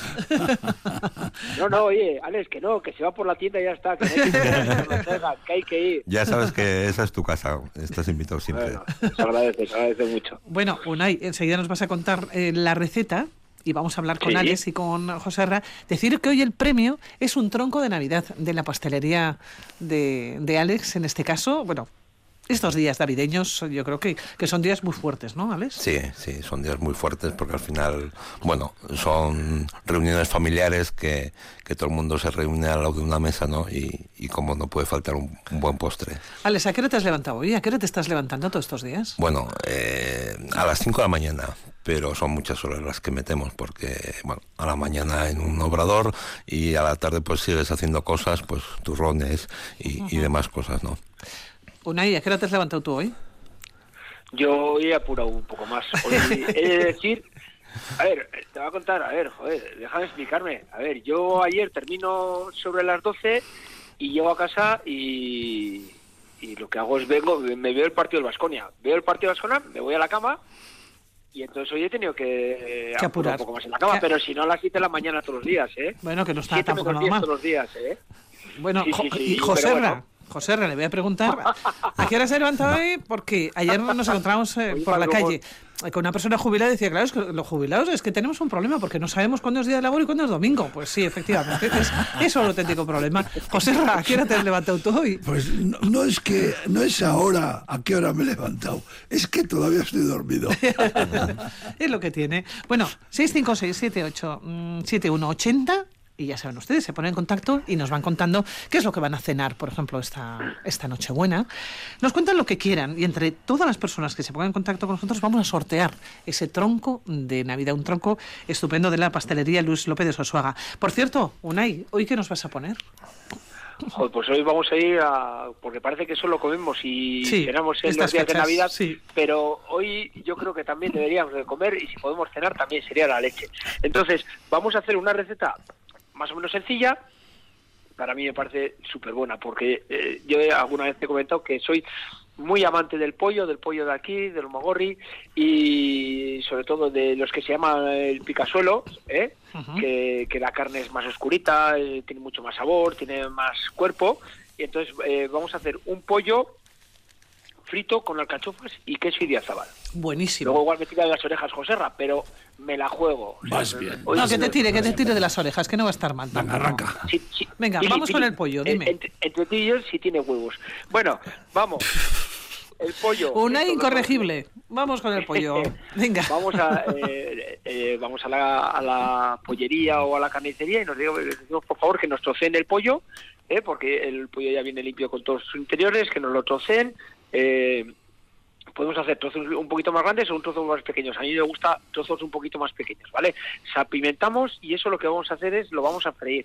Ponemos un poquito más de aceite de lo normal y lo freímos. Si queremos que nos coja con un color un poquito más tostado y tal, pues lo pasamos un poco de harina. Yo personalmente no lo hago, ¿vale?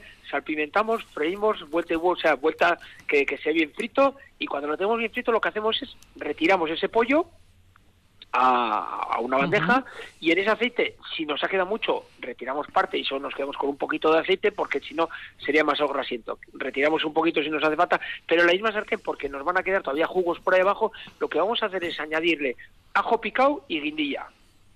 Echamos ajo picado, guindilla, con mucho cuidado que no esté el fuego muy vivo porque si no se nos va a quemar y fastidiamos todo. Entonces, que vaya suave, suave, que se vaya friendo. Vale, cuando ya vemos que el, el, el ajo ya va cogiendo cierto color, ahí vamos a echarle, pues, eh, si tenemos un poquito de vino blanco o yo que sé, hay que abrir la cerveza, pues nada, echamos media cerveza y la otra para el agujero. Y, y nada, que suelte los jugos. Cuando ya vemos que ha soltado todo, añadimos el pollo que se caliente un poco y por otro lado tendríamos eh, unas alcachofas que las habremos cocido previamente y si no las hemos cocido, eh, o sea, si no tenemos eh, tenemos de bote, eh, no pasa nada, el producto bueno, eh, alcachofa cocida, lo partimos por la mitad y lo que hacemos es añadimos esas alcachofas al pollo, que se caliente todo bien y ya con el fuego apagado o si lo vamos a sacar a una bandeja, sacamos el pollo con, con las alcachofas a esa bandeja y lo que vamos a hacer es vamos a hacer unas lascas de queso, pero no vamos a echar dos o tres ca- lascas, no, que haya queso, que a mí me fastidia que te Muchas digan, no tiene lascas. queso, Sí. joder, que haya queso. Entonces, eh, le da un sabor ahí, pues, pues con el, con el vino, con el pollo, eh, las alcachofas y el queso. eh, Buenísimo. nos hace falta, eh, pues, una otana. Una otana y Originalísimo, chico. claro. Yo un capón tengo preparado. Ah, Lo tengo en el gimnasio. Ya que me ibas a Lo tengo en el gimnasio toda la mañana. De verdad. Y mañana a la mañana leña, leña con el, el, el equipo familiar me pide que. Pero el años- capón a la noche. Para Sí, cenar, para cenar, ¿no? sí, sí, para cenar. ¿Pero te hacen la ola o no? Cuando, cuando lo sacas el capón. Me, me hace la hora cuando frego. Pero a ver, momento, momento salir el capón a la mesa. Ese es el que quiero que me cuentes. Eso es una maravilla, eso es un momento delicioso. Y además asombra. ¿eh? ¡Ahí va! sí, sí, sí. Y fíjate, con el capón, yo creo que estaría de marav- maravilla la maceración carbónica de Rioja Alavesa, tintos. ¿Hay, que, hay que tirar para casa? Y ojo al dato, no, no, tiro para casa porque es algo delicioso. El Apardunac, ese cava que están haciendo en la denominación de origen Chacoli, delicioso. Apuntaros un tanto, chavales. Es el Don Pereñón de Euskadi, Sí, de Álava. ¿eh? Sí, sí, yo.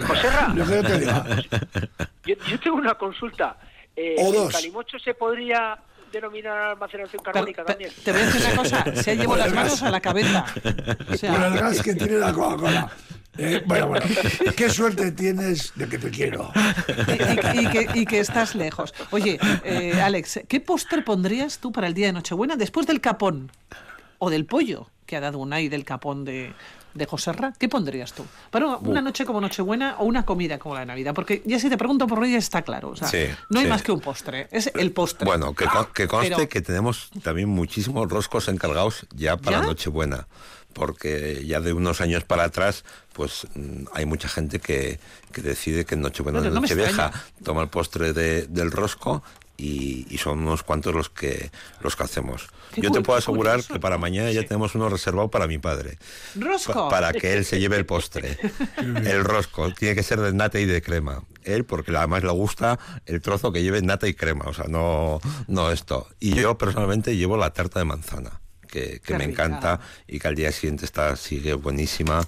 Y, Y, además también es que hay que pensar efectivamente que es de noche, que igual no cenamos tanto, que igual picas un poquito, pero también al día siguiente está buenísimo para desayunar. para desayunar. No para comer, para desayunar. Eso, ya cuando, la- la- como digo yo, la han desvirgado, ya le han cogido algún trocito, algún, al- al- algún goloso, ya a la mañana tienes barra libre para comértela entera, ¿no? Ya nadie se acuerda de lo que ha pasado la noche anterior, ¿no? Entre el cava y el vino, yo creo que... Qué bueno, qué bueno, qué bueno. Bueno, os tengo que decir que hoy otra vez va a ser imposible leer todas las personas ya que se han puesto en contacto con nosotros. Vamos a leer alguna, ¿eh? Y dice, buenos días, vamos a ver. Con unos langostinos al acabar, dice, y unas rodajas de huevo duro, rico, rico. Felicidades para toda la familia de Radio Victoria. De que estoy pensando, a ver qué es lo que... Ah, unas almejas. Unas almejas, nos envía la, la imagen. Almejas con langostinos, pues tampoco está mal, ¿eh? Almejas con langostinos. Rico. Eh, yo creo, yo comería primero los langostinos y luego las almejas. La cocción es diferente, ¿eh? el langostino tal cual, con, a- con agua salada y un poquito de vino blanco, se cuecen de maravilla, que no se cuezan excesivamente. Y las almejas, fíjate, en una sartén, que se abran con el calor del fuego.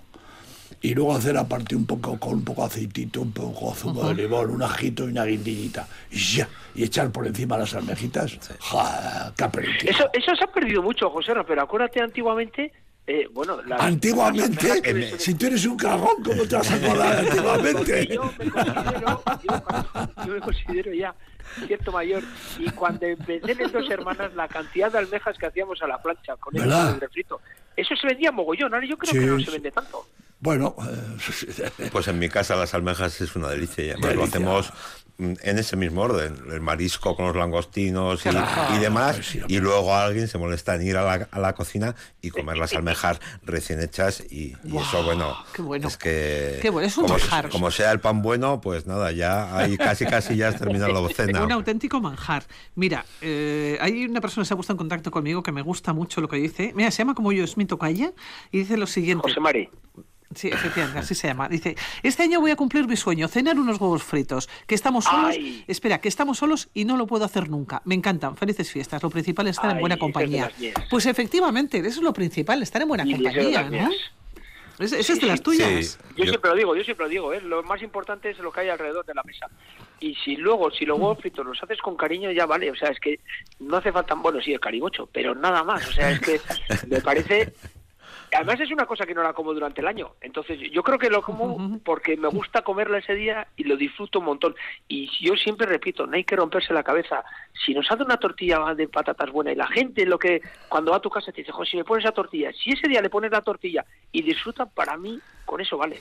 Yo estoy de acuerdo con que aparte de los huevos fritos, una tortilla de patata con Qué chorizo, con, con un poco de, de Rioja y buena compañía, buah, es, es insuperable. Es un auténtico manjar, que poco Sí. sabemos Qué- apreciar qué los fino auténticos eres, Alex, manjares. Sí, no, porque de hecho precisamente mi primo Ivón, que, que le quiero un montón, hace poco fue su cumpleaños, nos invitó a su casa, mi tía hizo unas tortillas de patata y buah, lo pasamos fenomenal. Es un día que hay que remarcar, yo creo. o sea, Es que- rico, es rico, sí. sí. Claro, eh, son esos pequeños placeres de la vida que no sabemos apreciar. Hace un ratito charlábamos a micrófono cerrado, charlábamos pues con Ismael y también estaba nuestro compañero Norberto Rodríguez, estábamos hablando aquí, decíamos, o sea, es un manjar, por ejemplo, comer unas buenas patatas con chorizo. ¿Cómo se nos olvidan las, las cosas buenas, ricas, que son prácticamente de todos los días, que ya ni siquiera casi las hacemos y se nos olvida? Sí, sí, es como los huevos fritos. Si coges unos huevos fritos de unos huevos de un amigo que tiene un caserío que, que, que, que- que cuida a las gallinas como si fueran hijos, es que ese huevo frito mm, no tiene precio. No- para mí, vamos. Sin dudarlo, sin dudarlo. Mira, nos envían imágenes de unos macarrones, por ejemplo. También nos dicen, me encantaría que me dijeran qué diferencia hay entre el solomillo de ternera y el de vaca. Nunca he probado el de vaca, pero con lo caro que está el de ternera, quería probar el de vaca. Hay di- ¿Qué diferencia? Hombre, el animal es más joven y al ser más joven es más insípido. El de, el de vaca es, está más hecho y por lo tanto gustativamente es más agradable, es más rojo. Digamos que los sabores más concentrados. Efectivamente. Y además el solomillo de vaca es más aceptable no hacerlo demasiado, excesivamente. Y en cambio el, El de solomillo ternera. de ternerita hay que hacerlo un poco porque si no se queda dentro ahí una cosa tibia y ¿A ti un cuál poco te gusta sin más. José El de buey, sí, sí, el de vaca, vamos. El de vaca. Sin duda. ¿Unai a ti? Eh, yo es que he aprendido mucho de dos hermanas, entonces... ¿qué También el de vaca. es que no, que me meto capón, no puedo decir. Mira, pues estamos todos de acuerdo. Eh, aquí nos envían una imagen de María Sun. Bueno, nos ha enviado varias, pero me quedo con la de la compota. Es Qué costumbre la compota. Bien fría, bien fría, ¿eh? de postre. Cuando has tomado el capón y tal y cual, un poquito de compota, suave, suave. Hombre, la verdad que, que, la que- compota, que- ¿no? que- que la fruta, oye, es muy digestiva y, y es buena y, y yo creo que estamos perdiendo la costumbre porque nos volvemos un poco vagos y como que nos da pereza pelar todo, pero cuando la machu o, o esto se molesta y pela la fruta, la fruta desaparece. Bueno, y tanto porque Lo que pasa es que- se la vas cogiendo. Esas son cosas, platos que se nos, va, que se nos van a perder porque, eh, como decía Alex, eh, si es la mal lo que nos hace, pero yo creo que las nuevas generaciones ya es como que esas cosas que lo le vamos dejando pasar. Yo creo que nos acordamos de la compota de la ma, de la compota de la mona, pero yo de mi- yo no me a hacer una compota. Oye. Y eso que yo estoy todo el día cocinando. Es una pena, ¿eh?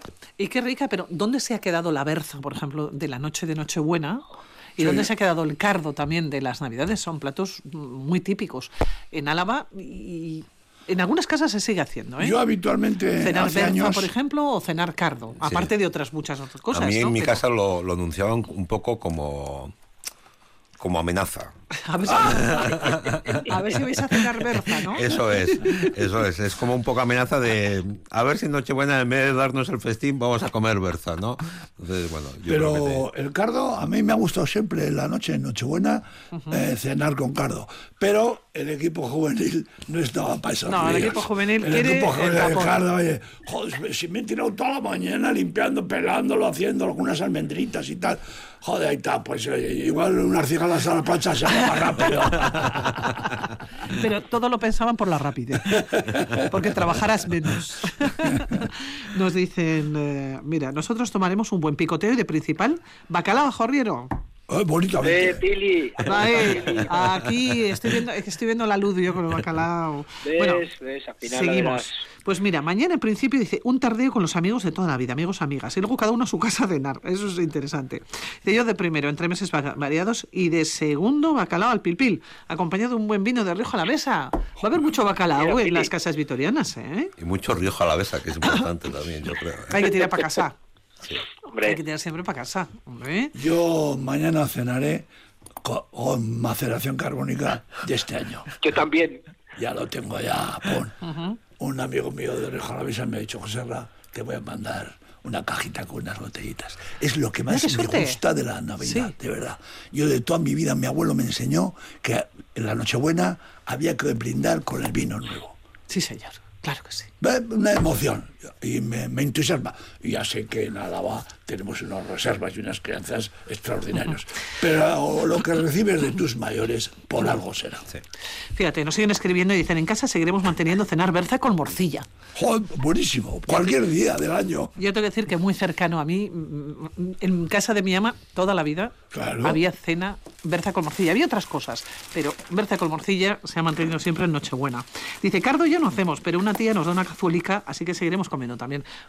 Es riquísimo. Buenísimo, Oh, son buenísimo. Son las tradiciones. Bueno, ahora mismo se incorpora ya nuestra compañera Rosa, que viene de la plaza. Rosa Ortiz de Mendívil. Caixo. Berriro. Bueno, ¿qué tal? ¿Qué te has encontrado en la plaza? Bueno, me ha costado salir, ¿eh? Entrar ha sido más fácil, pero ya empezaba el gentío a abarrotar hasta los huecos libres. Pues que me he encontrado gente con mucha paciencia porque saben que hoy, si vas a la plaza, te va a tocar esperar un poquito. Es que es lo suyo. Pero bueno, también con mucha ilusión por llevarse lo más fresco y lo más rico, ¿eh? Eh, un poquito lo que estáis mencionando también. Mm, Cardos hemos visto, hemos visto mucho pescado, las pescaderías totalmente abarrotadas.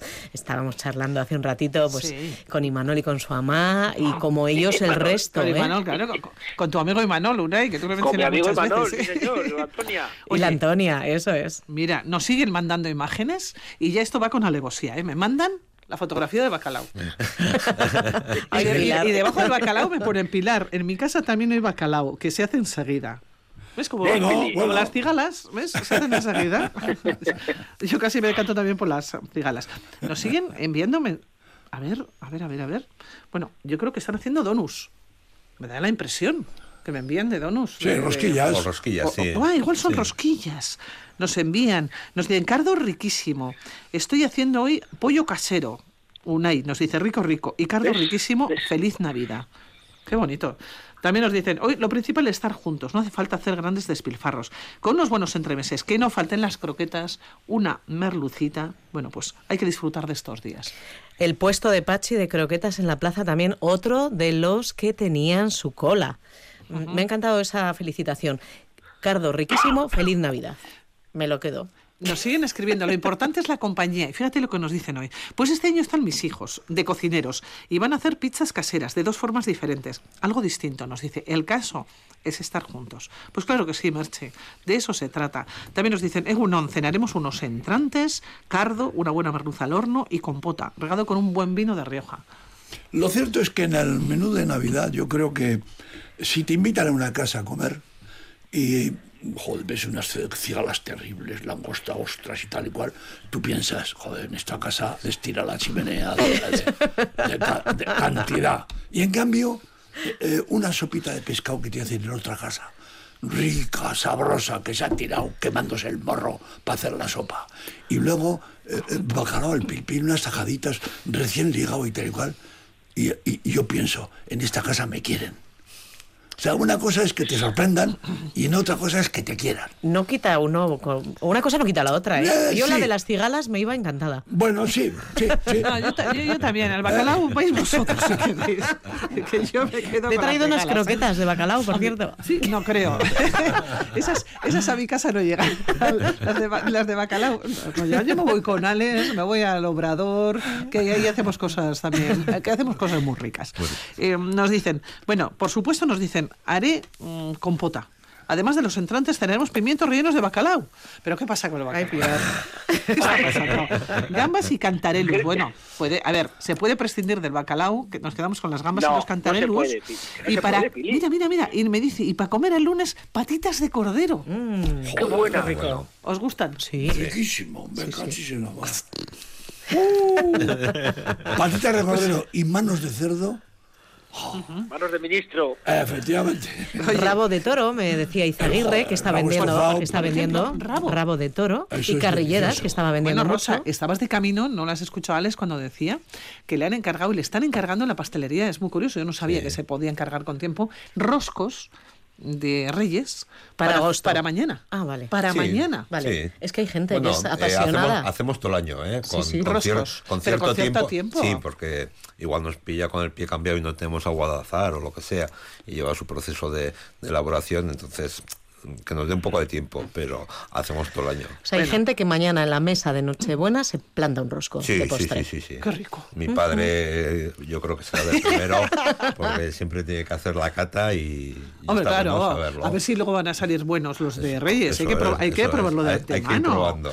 Nos dicen, nosotros comeremos croquetas, a ver si tienen éxito. Pues seguro también que sí. Sí, lo importante, y, y sí que se está quedando, y me gusta mucho que nos escriban, dicen, lo importante es la compañía. Independientemente de lo que uno coma, hombre, si comes lo que te guste está muy bien, pero la compañía es fundamental. Sí. Y pasar un buen rato, y sobre todo no magnificar ciertas cosas, ¿no? O sea, bueno, que sea todo mucho más normal. Sí, no, no, desde luego yo creo que la compañía es fundamental. Al Claro. final, si estás en un entorno que no estás a gusto, ya te pueden poner Pues- la mejor comida del mundo. Efectivamente. Que, Claro. que- que no, la, no la vas a disfrutar. Sin embargo, si la compañía es buena, pues bueno, ya puede ser la comida pasable, que seguro que lo vas a disfrutar un montón. Mira, Carmen nos dice, buenos días, Radio Vitoria nos desea felices fiestas, familia, amigos. Este año van de invitados el día de Navidad y les van a preparar cochinillo. ¡Ay, qué rico! Hoy qué rico el cochinillo. El día de Navidad, soy fenomenal. fan. Porque para cenar el cochinillo corre luego que se mata. Y- y en se cambio, el día de Navidad, cochinillo, porque has cenado pronto, igual has trasnochado un poco, te levantas un poco tarde y a las tres y media de la tarde así que salga un cochinillo tostadito la piel, crash crash, Eso, churruscante, crujiente. Sí, sí, sí. con una ensalada escarola, joder. Hombre, y yo creo que ir a mesa puesta también es, Es muy importante.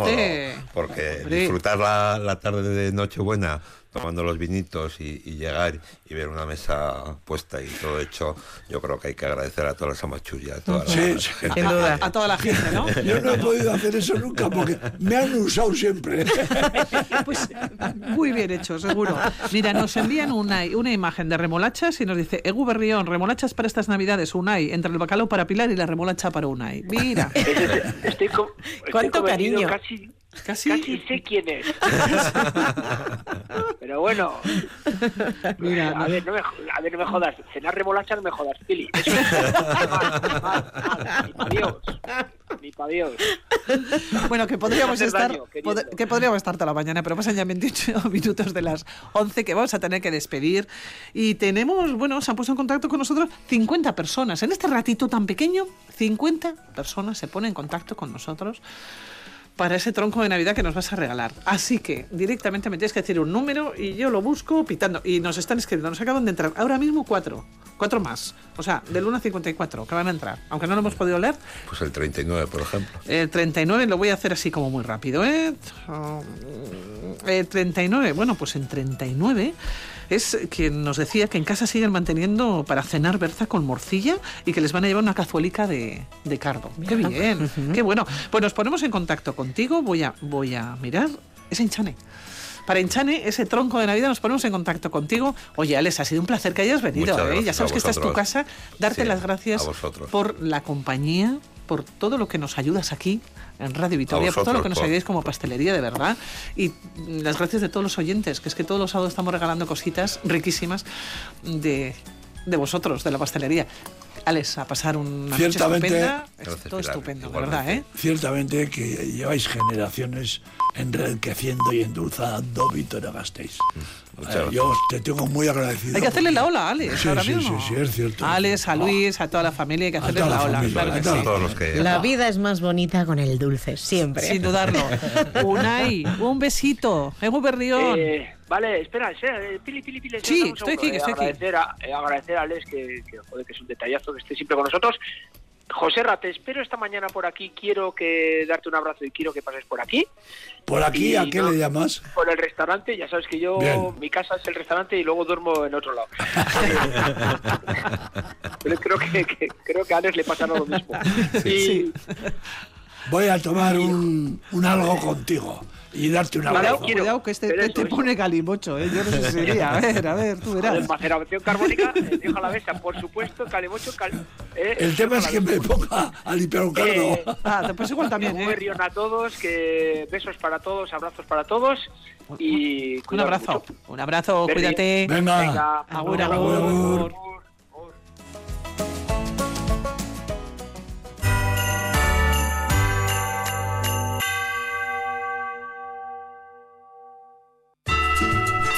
Los 15 años del tranvía de Vitoria-Gasteiz participando en los Crononautas, una divertida gincana por el recorrido del tranvía. Del 22 de diciembre al 6 de enero, busca el código QR en las paradas, apúntate y descubre qué personajes históricos han viajado al presente. Euskotren. Gobierno vasco. Euskadi. Bien común. Bada beste modu bat erretirorako aurrezteko. Azalpen harri izan bardu? Etorkizuna nola planifikatu ondo uler dezazun. Dena azaltzen dizu norbaitek soilik lagun diezazuke erretirorako aurrezten. Gure gestoreek adibidez, laboralkutxaren biziaro aurreikuspen planak. Azaldu, ulertu, erabaki. Laboralkutxa, bada beste modu bat. Última llamada de Mima Galería a todos los que están pensando en renovar su espacio. No esperéis más y aprovechad los últimos descuentos del año de hasta el 40% en sofás, descanso y decoración. En Mima Gallery liquidamos stocks solo hasta fin de mes. Más info en mima.net. Tiendas en Avenida Gasteiz 49 y en el Boulevard. Hasta el 7 de enero, vive la Navidad en el recinto ferial organizado por AFEBI, la Asociación de Feriantes de Vitoria y Álava, en la Plaza de la Constitución. Acércate y disfruta de un espacio de ilusión y diversión para pequeños y mayores, atracciones de feria, actividades infantiles, recinto ferial de Navidad, AFEBI en colaboración con Ancomer, La Faba y la Asociación de Vecinos Gureuzune. Emantzipaziorako ate bat. Hogeita bost hogeita bederatzi urte bitartean badituzu eta emantzipatu bazara edo egin behar baduzu, 2000 hogeita lauko otxaietik aurrera hilean irureun euroko laguntza eduki dezakezu bi urtez. Zabaldu zure atea. Gazteaukera.eus Eusko Jaurlaritza, Euskadi, Auzolana. Desde el Valle Salado, queremos agradecerte la confianza que has puesto en nuestra sal de Añana para saborear esta Navidad con tu gente. Cada granito de sal contribuye a recuperar el paisaje de la sal más antiguo del mundo. Es que ricasco. Si no te ha tocado la lotería, en Central Seminuevos Kilómetro Cero por tu viejo coche, esté como esté, te damos como mínimo ¡Mil euros! Aprovecha la ocasión y deshazte de ese caldero con ruedas que tienes por coche. Cambia ya de una vez. En Central Seminuevos Kilómetro Cero te damos como mínimo mil euros. En Portal de Gamarra 52. ¡Ay, felices fiestas! Plan de Ciencia, Tecnología e Innovación Euskadi 2030. Una Euskadi científica, tecnológica e innovadora. Y en la base de todo, el talento. Una inversión de 18.600 millones de euros. Un compromiso compartido para situarnos entre las regiones europeas líderes en innovación. Gobierno Vasco. Euskadi. Bien común. Hay otra forma de ahorrar para tu jubilación. Lo más importante es explicar bien. Que entiendas bien cómo planificar tu futuro. Y así poder decidir. Solo alguien que te lo explica todo, como nuestros gestores y gestoras, puede ayudarte a ahorrar para tu jubilación. Planes de previsión ciclo de vida Laboral Cucha. Explicar, entender, decidir. Laboral Cucha. Hay otra forma. Última llamada de Mima Galería a todos los que están pensando en renovar su espacio. No esperéis más y aprovechad los últimos descuentos del año de hasta el 40% en sofás, descanso y decoración. En Mima Gallery liquidamos stocks solo hasta fin de mes. Más info en mima.net. Tiendas en Avenida Gasteiz 49 y en el Boulevard. Hemen gaude elkarrekin, abentura handi batean. Abenduaren hogeita bian zinemetan, Los Minions eta Gru, mi villano favoritoren sortzaileen eskutik, migrazioa, bidaia ahatezina. Zertan leku hau. Zine Euskadiren eskutik, migrazioa, bidaia ahatezina. Cinema Euskaraz programa, Eusko Jaurlaritza. Mañana en E ETV2. Hacia tu cartera. Ay, Suscríbete a la plataforma más loca y descacharrante del mercado. Tú, sí, tú. Netflix. El de la cuarta fila, sí. pero, ¿cómo? Y después... Mira, los vascos se ríen de ellos mismos. 20 años de Vaya Semanita. El imborrable recuerdo del programa más políticamente incorrecto de la historia. Lo primero que se pensaba en aquella época era, vaya pues. Mañana por la noche en E ETV2. Este año Papá Noel ha decidido modernizarse y dejar sus renos de lado. Ahora viaja en un Evo. Este y tiene un precio increíble. Y así llego antes a todas las casas. Descubre cuál es el Evo que mejor te va. Ven a Del Tabi, Portal de Gamarra 56. Evo, la compra inteligente. ¿Qué hora es? Es la hora de la eficiencia. ¿Alguien más ha decidido ser eficiente? Por supuesto, John Miquel de Vitoria ha dejado de fregar a mano y usa el lavavajillas a plena carga. Solo tiene que tener cuidado en no cargarlo en exceso para ahorrar hasta un 60% en agua caliente. Genial, solo la energía que hace falta. Ente Vasco de la Energía. Euskadi. Bien común. Gobierno Vasco.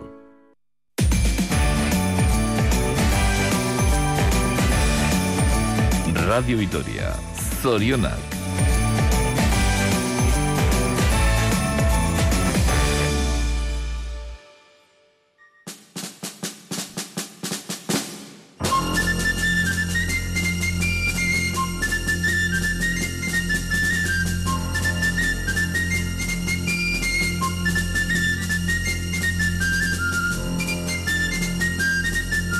La víspera de Nochebuena suena muy bien aquí en Araba. Entre las convocatorias Rosa Ortiz de Mendivil de esta tarde, queremos destacar dos citas. La primera, Pilar, en el Conservatorio Jesús Guridi en Vitoria-Gasteiz, donde esta tarde se celebra el concierto navideño de Musiquechea, la Academia Municipal de Folclore.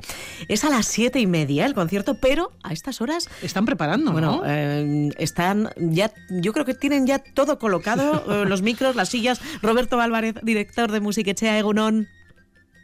Egunon. ¿Cómo te pillamos? ¿Qué estás haciendo ahora mismo? ¿Qué tienes entre Pues, manos, Roberto? Exactamente, estoy, estoy mismo en el conservatorio, en uno de los pasillos aquí para que, que me podáis escuchar bien. Y sí, como has dicho bien, pues eh, digamos desde las 10 de la mañana, pues mm, pues montando el escenario, ¿no? ¿no? O sea, vamos a participar casi 200 personas, pues fíjate lo que hay que poner ahí, ¿no? Pero bueno, tengo ya casi acabado, ¿eh? Estamos bastante más rapidito. 200 músicos. Mm, lo que no sé es las entradas cuántas eran, pero me parece que se han quedado cortas. Pues hay más noticias y claro, con tanta gente eh, eh, se ha repartido entre el alumnado y luego se ha ido repartiendo esta semana en Música Echea. En este momento no queda ninguna entrada. Si alguien se quiere acercar eh, a la tarde, en el último momento, sí queda un hueco libre, pues le dejaríamos pasar, pero de momento no se coger entrada, ya lo siento. Bueno, oye, esto es señal de, De de que, éxito, claro. ¿no? Y de que apetece ver a, sí, a sí, sí, Musiquechea en acción. Además, sí, además justo a la víspera de, de- ya de, de Nochebuena, ¿no? Es un día estupendo sábado, pues eh, evidentemente tenemos el aforo completo. Claro, rápidamente, Roberto, el programa de esta tarde, ¿qué vais a tocar? Bueno, pues son 15 temas, eh, que por lo menos 8 son o nuevos temas o nuevos arreglos, pues bueno, podemos tener cosas como eh, Lego Berrión, Ocho Poita, Gabón Gabón, eh, Guber Suría, el- evidentemente Lorencero, un- también hacemos un tema, Abuela Maitea, que no es exactamente un villancico, un tema de entonces Sarmiento, pero que es, yo creo que es muy muy interesante lo que hice para, para un momento como este de Navidad, eh, Pose Tapaquea, Yeye que Terra de Tan, bueno, muchos, muchos títulos, en total 15, 15 títulos que que bueno que hacemos entre todos los que estamos ahí que bueno estamos dos coros coro de mayores coro chiquis un grupo de chistus que casi 50 triquitisas un grupo de percusión gaiteros bueno bajo mm, en baterías eh, teclados o sea todo musiquechera estamos ahí Madre mía, un auténtico espectáculo. Eso esta tarde, pero mañana sí que va a haber ocasión de veros también. Por la mañana en la recepción de Olenchero y Mari Domingui y después a la tarde en el desfile. Quien se haya quedado con ganas, oye, ahí tiene otra ocasión para veros. Sí, exactamente. Mañana también es otro del el día importante también de la Navidad, ¿no? Entonces, a la mañana, bueno, pues ya desde las 10 a las 3 hay una recepción en el ayuntamiento del Enchero de Mario Domingui, que, que ahí estaremos también eh, tocando un poco animando la, el pase este, ¿no? Y luego a la tarde, pues sí, a las 6 de la tarde ya en en el ahí justo en Iparralde, pues ahí sale Ajá. todo el desfile del Enchero, que luego, como, como ya hemos emitimos el pasado, acaba en, en Virgen Blanca, para que vaya todo el mundo allá. Nos vamos a encontrar, desde luego, con eh, los músicos, eh, con todas las personas que hacen música en Música Echea. De momento, esta tarde, recuerden, siete y media en el eh, conservatorio, sobre todo aquellas personas que tengan entrada, porque los que no, evidentemente, como bien decíais, están todas repartidas, hay mucha demanda, se accede además por invitación, eh, va a ser un concierto estupendo con esa música que todos estamos deseando escuchar. Es, es, es, eh, lo típico, pero también es lo que, lo que el público quiere. ¿no? La banda sonora de la Navidad aquí en Gasteiz. Que no queda otra. Eh, Roberto, que te vamos a dejar que continúes con tu trabajo, que Millas Kerr por atender la llamada bien. de Vitoria. Cuídate. Venga. Agur, agur. Agur, agur.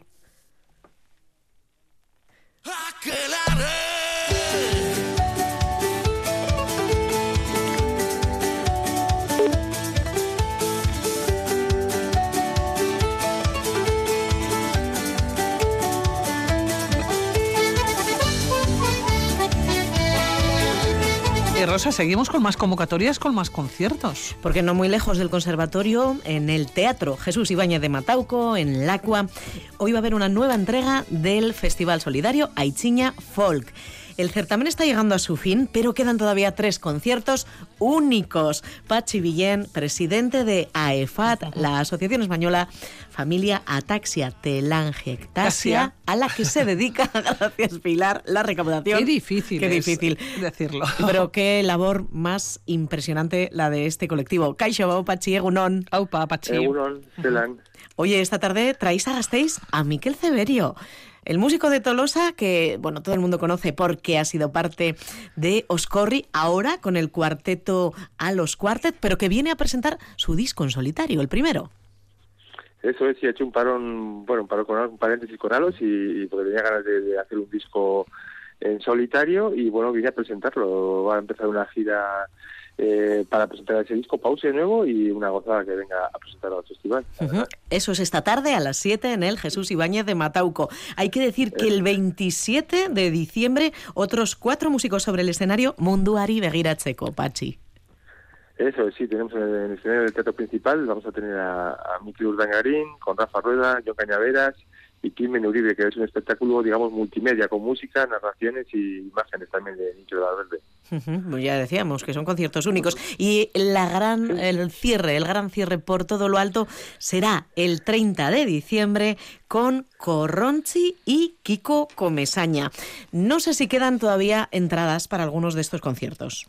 Pachi. Sí, todavía quedan, quedan todavía entradas para, para esos conciertos, se pueden coger en la web del festival, chinafolk.org, y bueno, pues será el, digamos, el broche final de, del festival con uno de los míticos músicos del folk gallego, Kiko Comesaña, eh, que viene acompañado de una banda eh, de, de otros tres músicos más, y luego pues ya para acabar la presentación del disco de, de Corrochi, de este 20 aniversario del grupo, que va a traer un montón de invitados para danzar y para, y para tocar con, con él. Bueno, ese programa doble es que va a ser un lujazo. No mencionábamos, pero Comesaña ha sido udo de los fundadores de Berrogueto, muy Eso conocido, pues yo diría que tan conocido como los Corronchi por aquí, en Euskal Herria. Eso, es, sí, sí, digamos que los grupos míticos de Galicia sido siempre pues eh, Milladoiro, Lubre y Villarrobueto. Lo que pasa es que Robueto ya no está en activo, pero sus músicos siguen haciéndonos disfrutar del folk. Bueno, Pachi, estáis imparables, no solamente estos días, a lo largo de todo el año, pero parece que llegan las Navidades y entonces ya ponéis velocidad de crucero y son muchas las actividades que nos encontramos, como digo, ya no solamente en la jornada de hoy y en jornadas pasadas, sino también para el resto de las Navidades. Pues sí, ya digamos que siempre Navidad es cuando acabamos el festival y, y siempre lo acabamos a, la grande, a lo grande pues con los conciertos del teatro principal y, y de Mendizorroza, que es ahí donde ponemos todo, toda la carne en el asador y bueno, queremos que la gente venga y que disfrute también de la música tanto como nosotros. Es muy importante, además de la música, la causa. ¿Qué tal va la recaudación, Pachi? Eh, bueno, pues mira, estamos ahora, vamos a firmar dos convenios eh, eh, con la clínica de una, o sea, con un grupo de investigación de Barcelona y otro de Oslo para hacer temas de terapia génica y bueno, pues ya sabéis que toda la recaudación de- del festival va, a- va destinada a esos dos proyectos y bueno, pues con, con la esperanza de que se encuentre algo para que detenga la enfermedad, no la cure. Bueno, pues Pachi Villén, así nos despedimos. Que todo salga bien, ¿eh, Guberrión, eh? Mila esker, Eiberdi. Beste batera arte, Pachi. Vale, agur. Agur, Agur, izan. agur. ¿Y qué más actividades tenemos a lo largo de la jornada? Bueno, pues ahora mismo en Radio Vitoria una estupenda retransmisión del Araski. Iker Perea, ¿cómo estás? Muy buenas. Bueno, que nada, en unos instantes, ¿no? Sí, sí, venimos a tope, ¿eh? porque Araski se juega muchas de sus eh, posibilidades de estar en esa Copa de la Reina dentro de 15 minutos en Mendizorroza ante el Estudiantes, así que ya tenemos allí a nuestro compañero Rafa Ortega, o también a Olga Jiménez, a José Emilio Gómez, nuestros comentaristas, para contar en directo ese Araski Estudiantes. ¿Qué va a pasar hoy? Pues eh, tocará Una ganar. quiniela, ganar. ¿no? Tocará ganar, hombre. Ganar, siempre ganar. Luego, Siempre lo- ganar. Luego lo que pase, pero nosotros, nuestra quiniela siempre es positiva. Por siempre supuesto. es hacia arriba. ¿no? Hoy Araski gana y ojalá iguale a victorias eh, al octavo clasificado. Bueno, pues este programa Déjate llevar se despide, pero solo hasta mañana. Eso a las es. 9 de la mañana, mañana día de Nochebuena. Rosa, que vamos a venir también nosotros con velocidad de crucero para día, ¿eh? Programón preparado para mañana desde primera hora, eh, Con toda la ilusión. Chiro, con Maridomingo y vamos a tenerlos a todos. Sí, ¿eh? sí, aquí no falta nadie, Pilar. A las 9 de la mañana con nuestros aventureros, aventureras, por favor, no nos pueden, no nos pueden dejar. Y ahora mismo con los compañeros de deportes. Como les digo, una magnífica retransmisión la que van a escuchar ahora mismo. Ondo y Billy, nos despedimos. Iker, que te dejo los micrófonos. Muy Ya, bien, ¿eh? aquí nos quedamos. Agur. Agur.